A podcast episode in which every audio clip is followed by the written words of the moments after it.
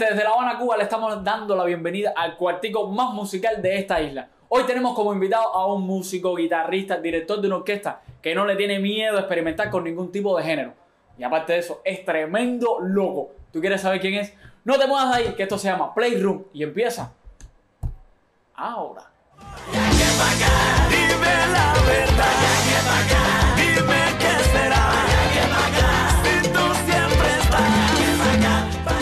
Bueno, señores, ahora aquí tenemos en Playroom a mi padrino Carlito.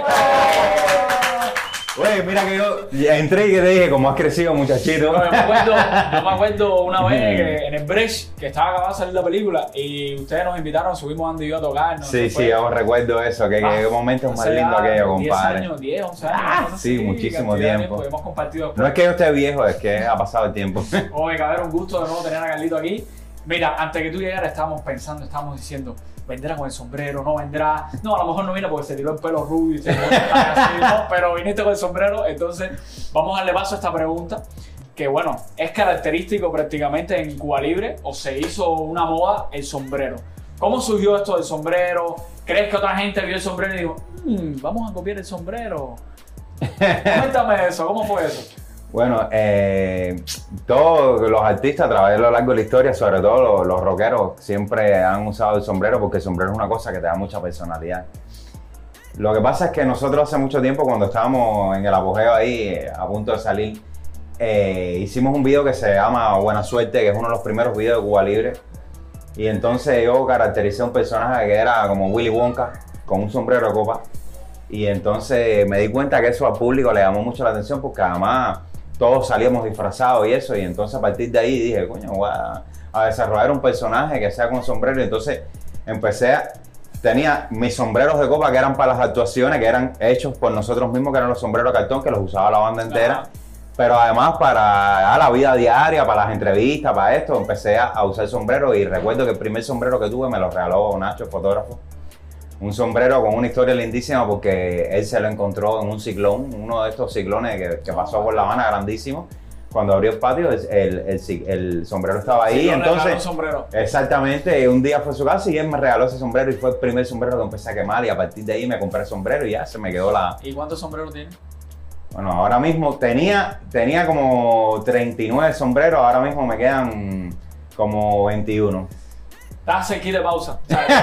No, no, no, ¿qué va? Si esa gente, ella, ella lo que no quiere dar el clave, mira que yo le digo, oye muchachita, pero bueno, ya tengo un nuevo proveedor. ah, mira, ya lo saben, Pau y Zaira. Ahí está. Pero, pero ustedes fueron primero que pausa lo del sombrero, ¿no? Eh, chicos, yo, bueno, es que nosotros somos mayores que él. Claro, claro. Ustedes son mayores, ya ustedes son veteranos. ya. Pero yo siempre recuerdo desde el principio de que la primera vez que la vi, la vi con sombrero. Ah, sí, sí, yo también lo recuerdo, pero ustedes igual, ya Cuba Libre Sí, es una sí, cosa ya. sombrero. Ya no hay- No, no, no, no, la- aquí la onda del sombrero, eso de Cuba Libre, eso es... Y ya te veo engafado y todo. Producción, hay una gafita por ahí. Oh, verdad que producción. Ahí, ahí, ahí. Producción está en talla, ¿eh? Ah, Con, con lo último en mercado. Ya, estamos- ahora sí estamos puestos ready para play. Bueno, Carly, vamos a hablar ya de Cuba Libre, que hace 20 años surgió Ah, la banda. Eh, pero ha sido una banda que, que ha tenido una, o sea, una trayectoria con altibajo, con un cambio de género, una, un cambio radicales, cosas así. Háblame del principio de Cuba Libre y de, ha llegado hasta donde está ahora. Bueno, eh, nosotros venimos eh, de rock and roll. Cuba Libre era una agrupación de rock. eh, antes se, se llamaba Amnesia, era un friki de, de, Del del Patio María, María, sí, no, de friki de los verdaderos, de los de verdad.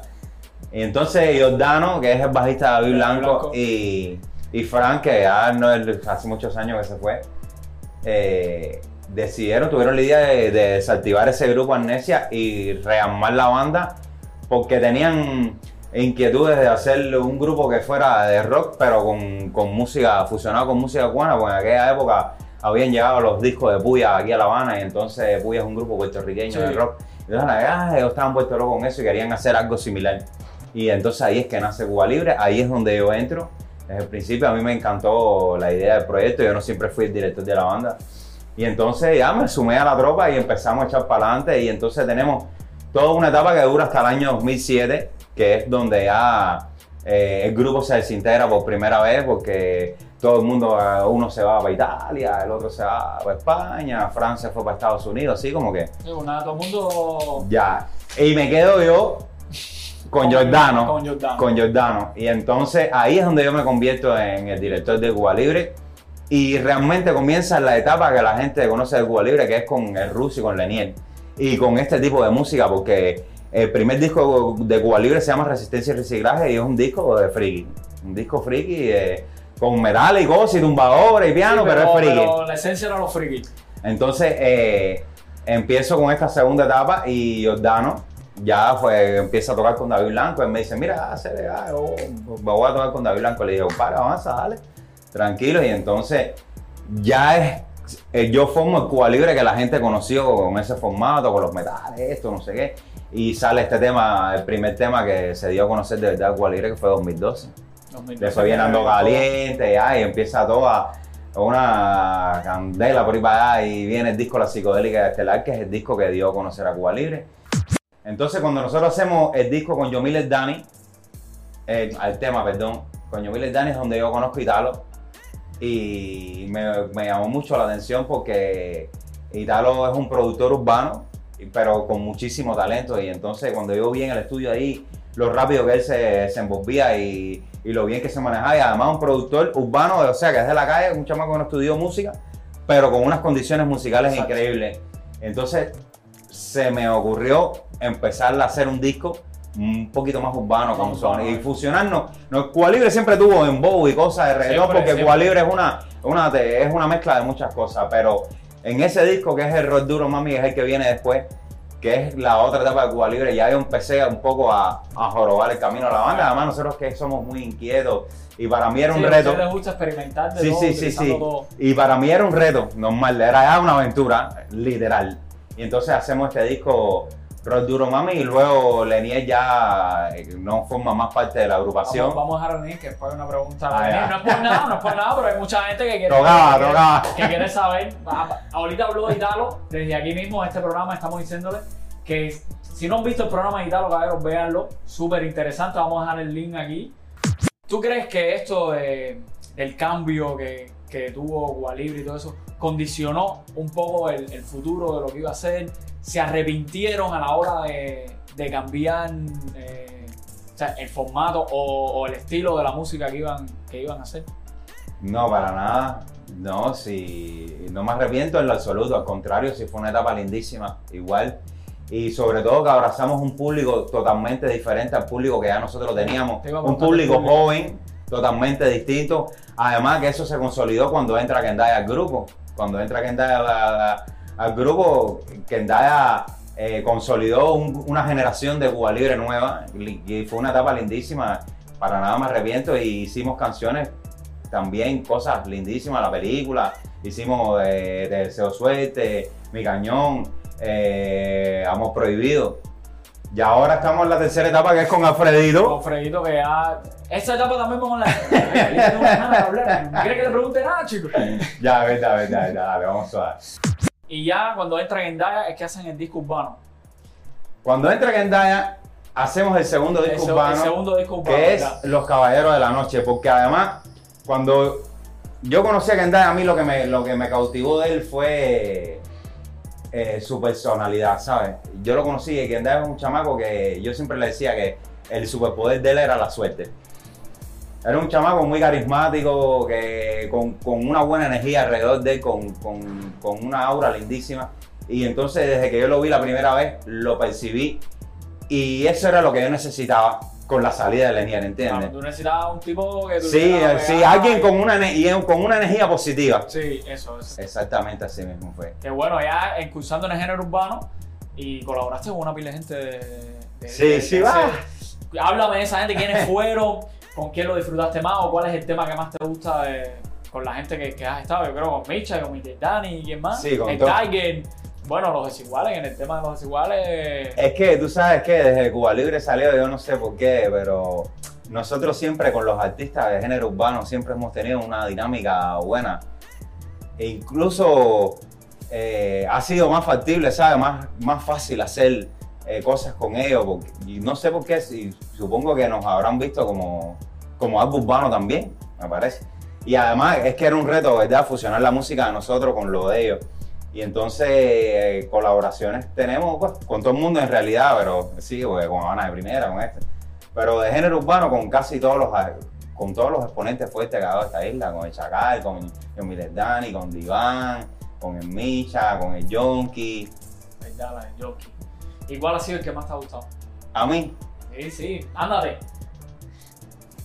uf, está difícil. No, pero a lo mejor es esa la que. Está entre, entre, entre, mu- entre mujeres con Yomiles Dani y la tremendona con los desiguales que estuvo durísima. Estuvo, estuvo duro. Vaya, normal por antigüedad y por respeto te digo que la tremendonga, además es que porque... la, la Tremendonga fue un antes y Sí, un después. sí, o sea, la yo creo que la Tremendonga fue Tremendonga duro. fue lo que ustedes incursionaron ahí y dijeron. Y fue nuestro primer video con José. Y el primer video con José también. Sí. ¿Sabes? Fue, fue un antes y un después. Sí, sí, la tremendonga, esa es la mía. Como rompe la costura, la cintura se le falta cuando pierde la costura y no me canso de mirarte. Yo lo que quiero es descargarte. Esa fulanita es un cañón con razón, mamacita se te rompe el pantalón, voy a tener que castigarte. Yo no Vamos a hablar de la parte de la farándula ya. Porque estábamos fuera de cámara. Ah, mira, eso es un farandulero, Eh. Ya, músico farandulero, ese eres tú. Definitivamente. Si yo digo la- las palabras café cantante, Oh, ¿qué te viene a la mente? Mi hermano, la mejor fiesta que tenía La Habana. Exacto. Todos los miércoles, fijo, punto fijo. Ahí usted podía llegar con sus dos habitas cubaces y te ibas lleno de mandados. ¿Dónde? Olvídate eso, ¿eh? Nadie puede decir que no. Ahí, ahí tú llegabas solo y te ibas fijo. Ya, carne de todo tipo, ¿para qué? Jamón pierna, jamón pata negra, carne re, carne de primera, Mira, picadillo, lo que tú eh, quieras. Fuera, fuera de cámara están tirando unas miraditas como que "Ah, sí, No, no, no, sí, ella, No, ella sé y que el celo Nana- no tiene nada que Yo ver. sé que no, Cada loca, cada loco con su loquera. Y, y recuerdo que ahí, a ver, ahí probaban canciones, metían, ¿sabes? Estrenaban de todo, veía Sí, como. era un laboratorio, compadre, era un laboratorio. Fueron tiempos maravillosos, tiempos lindísimos, sobre todo porque era una fiesta con un, con un ambiente muy sano. Un ambiente lindo donde la gente realmente iba a divertirse, no les importaba ni qué tú te estabas tomando, ni qué ropa tenías que ponerte, ni qué... La gente era así, a Sí, todo el mundo daba gente, su aire. a, de su, verdad. a su vez, yo me acuerdo que la gente iba en short, le daba Sí. igual. La gente salía. La, Salía que, la de la jevita que después ya. vendías, la- después la veías en el cangrejo toda plástica, en tacones y ahí la vendías en chanclera. Yo me acuerdo que era la fiesta de la universidad, yo estaba Sí. en el pre cuando, cuando empezaste, y era el pre el miércoles para allá, el más cabello, la cola, lo que Y sea. eso se ponía letal ahí, se ponía. Caliente, caliente. Se quedaba afuera y todo. Bueno, eso se ponía ando caliente, caliente, caliente. Como el tema de ustedes. Ahora vamos a hablar ya de lo que, de lo que ha sucedido últimamente. Cuando llega Fonti, Fon, Fon-. Fonkimba. Que, que es como un recuerdo, o sea, vamos a recuperar un poco de ese ambiente rico de funky, con la timba, con el rock and roll, con todo. Cuéntame del disco, cómo surgió y de los nuevos integrantes que tienen que están en ese disco.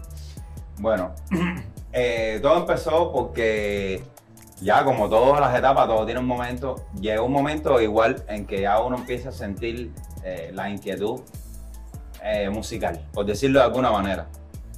Y entonces empezamos a sentir toda esa necesidad de hacer un disco eh, como la psicodélica estelar, pero actual. No hay que, que ser tan, Sí, claro, tan literal, claro. ¿entiendes? Y entonces empecé a hacer este disco que es Fonkimba y también entra Alfredo en la agrupación porque Kendaya se fue para Estados Unidos. Y entonces Alfredo sí es un chamaco que tiene el background de la música Sí, alternativa. sí, se le nota. Al momento desde que yo lo vi y además literal era lo que estaba buscando. Fíjate que no hice audiciones porque si hacía unas audiciones todo lo que se iba a presentar en la audición era algo por el corte de Kendaya y yo quería ya dejar atrás esa etapa. Entonces, la trompetista Jessica me habló de Alfredo y ahí lo conocí cuando eh, recuerdo que estaba, íbamos a tocar en el Cangrejo y fue a la prueba de sonido a probarse. Y cuando lo vi, ya la banda entera quedó maravillada con él. Dijimos, este es el hombre. Y empezamos a hacer este disco Fonkimba, que es como tú dices, busca la sonoridad de Cuba Libre, la síntesis, pero tiene que sonar actual igual porque no, estamos no, en otra época, Exacto, hay con sonido, otra Hay generación. otro sonido, otras mezclas, pero. Pero es recordarle a la gente que no pudo ir al, café ni todo eso, decirle, caballero, algo así, así. café que se Exactamente. partía". Y, y eso también a la gente vieja, que, o sea, le ayuda como a, a. a mí no, pero una gente que cuando vio que se pasaron a género urbano, se Sí, claro, siempre Y esto es como, vamos, ven, ven de nuevo, ven de nuevo, ven para acá, ven para acá. Y, y eso es genial, bro. El público siempre, siempre, cuando tú haces esos cambios, siempre hay una.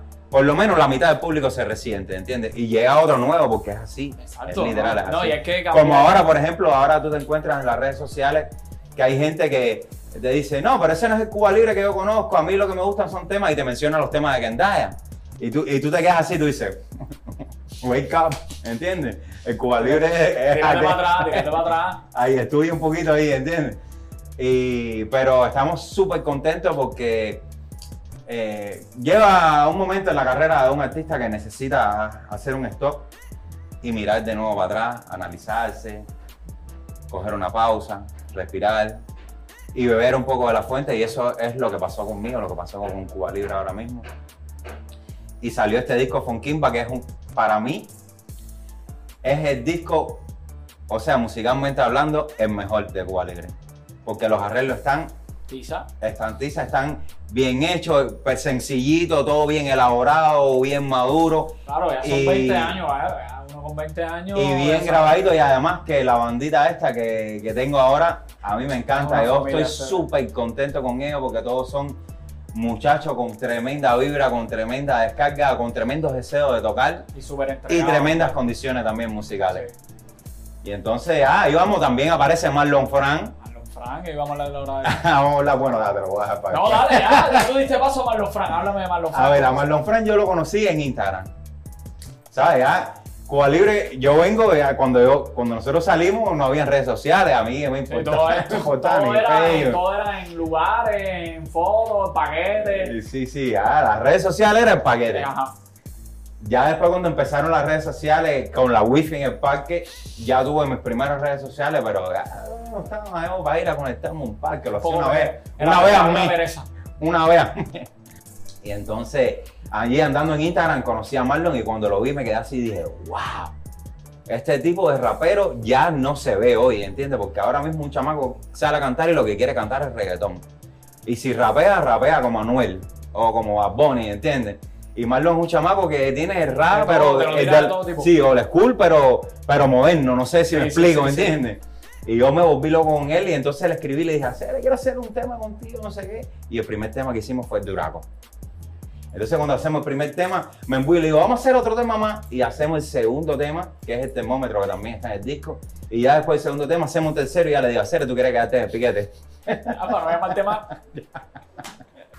Bueno, ahora cuéntame de todo lo que has, has hecho últimamente. Ya te veo un poquitico más Sí. trabajito, ¿eh? más rico. Te veo que Eh, mando eh. el crossfit Eh, rico, durísimo, rico, eh. durísimo.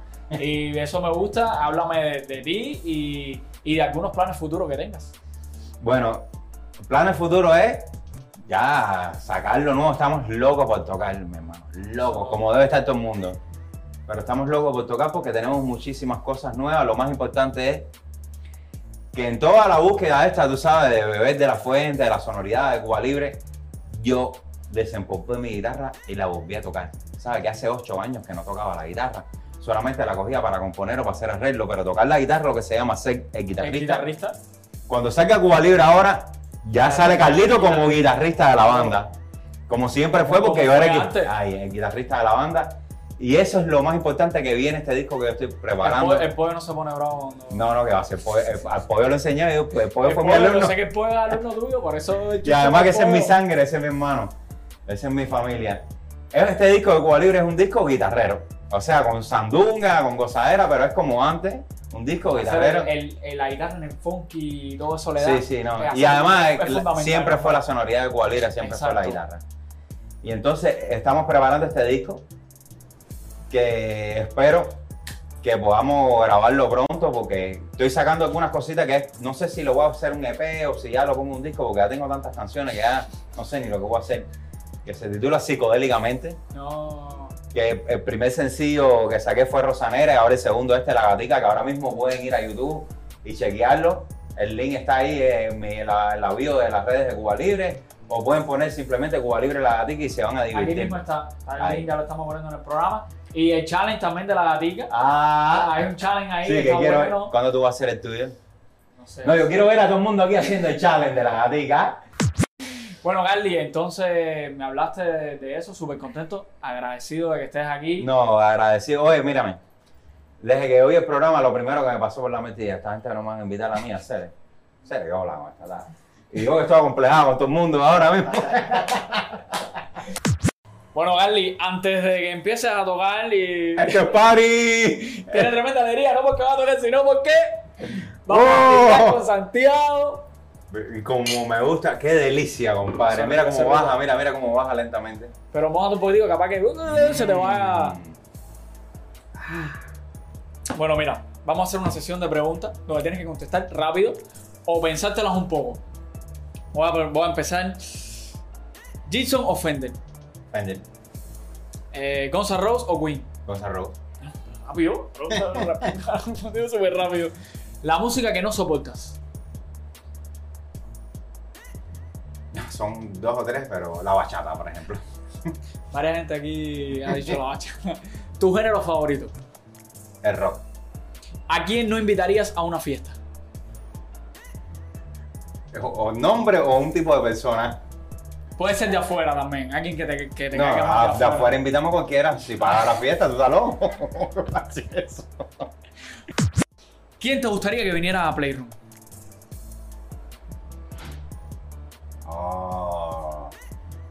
Ya, son varias gente, pero te voy a escoger a uno. Me encantaría David Torren hacer. Ya, David, vamos a ver si podemos contactar con el David, de verdad, sería un gusto tenerlo aquí. ¿Tu artista favorito? Ah, tengo muchos. Tengo muchos. Eh, o sea, de, de la isla, De, o sea, una persona que tú tengas como... Carlos Varela. Ah, Carlito, Carlito. Bueno, a- con tocayo tuyo, sé. Carlos Varela, además que es, es el músico que más me ha influenciado a mí. O sea, te estoy hablando una más allá, no tiene nada que ver con la música. Sí, mi adolescencia, mis de- sentimientos, mi forma de pensar, todo. Es Carlos Varela. Si estuvieras en una isla desierta, sin nada, y tuvieras que llevarte un álbum musical, ¿cuál te llevarías? Ah, apreté, apreté. Haría una, un, un Todo, playlist. todo el mundo hace una playlist. Claro, sí. Todo mundo hace una playlist. ¿Por Bueno, está bien, está bien. Pero bueno, si tiene que ser un disco, me llevo el Use Your Illusion One de Gonzalo Rose. Olvídate de eso. Eso caso, es caso. Pero haría un playlist con varias cosas porque me gustaría también tener música cubana. Claro, claro. ¿Entiendes? Y mi rock and roll, tener algo de Jan, Soul Garden, Nirvana, Alice in Chains, eh, Iraquere, los Van Van, NG La Banda, la banda Meteoro, Carlos Varela, La Habana Una Abierta. pila de cosas, una, una playlist donde lo tenga todo No, si yo voy a estar solo. eh, Ya. Pero bueno, solo no. revuelto. No, que Bananita acaba entre un disco. No vea, no vea bananita. Bueno, mira cómo se ríe por allá. ¿Qué le dice el Carlito ahora a que empezó? O sea, ¿qué consejo le darías a que empezó 20 años en el patio de María tocando guitarra con Frank y con Giordano? Sencillo. No derroches tanto dinero. Bueno, señores, este ha sido el programa de hoy con Carlito Cuba Libre. Ahora viene el momento donde le toca pinchar y ponerla rico. Ustedes, como siempre, suscríbanse a nuestro canal, denle a la campanita, like para que les suene. Comenten todos los artistas que quieren ver aquí o el que les gustó. Si quieren que los vamos a invitar, lo que sea, síganos en Instagram, en Facebook, en las redes sociales, en Telegram también, cabrón, estamos en Telegram, para que vaya directo ahí, vaya el link y vea el programa. Esto es Playroom, el cuartico más musical. Hoy con Carlito Cuba Libre. Tremendo loco. ¡Carly!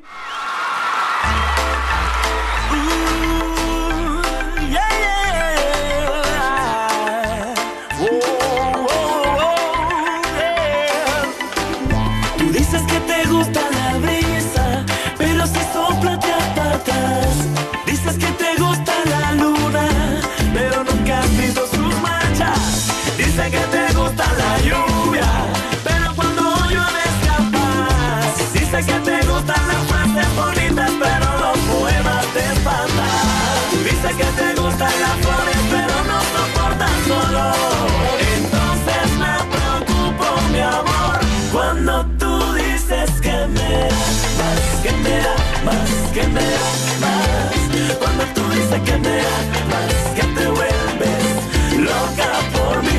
Cuando tú dices que me amas, que me amas, que me amas. Es que te falta el aire, no respiras sin mí. Me gusta el arco iris, pero no los colores te gustan los desiertos pero no los calores. Te gustan las serenatas pero no sus canciones. Te gusta Japón pero odias los temblores Te gusta la paz pero siempre estás en guerra. Te gustan las bodas pero casarte en la No te gusta mandar porque tú llevas los pantalones Te gusta volar, dice que odias los aviones. Dice que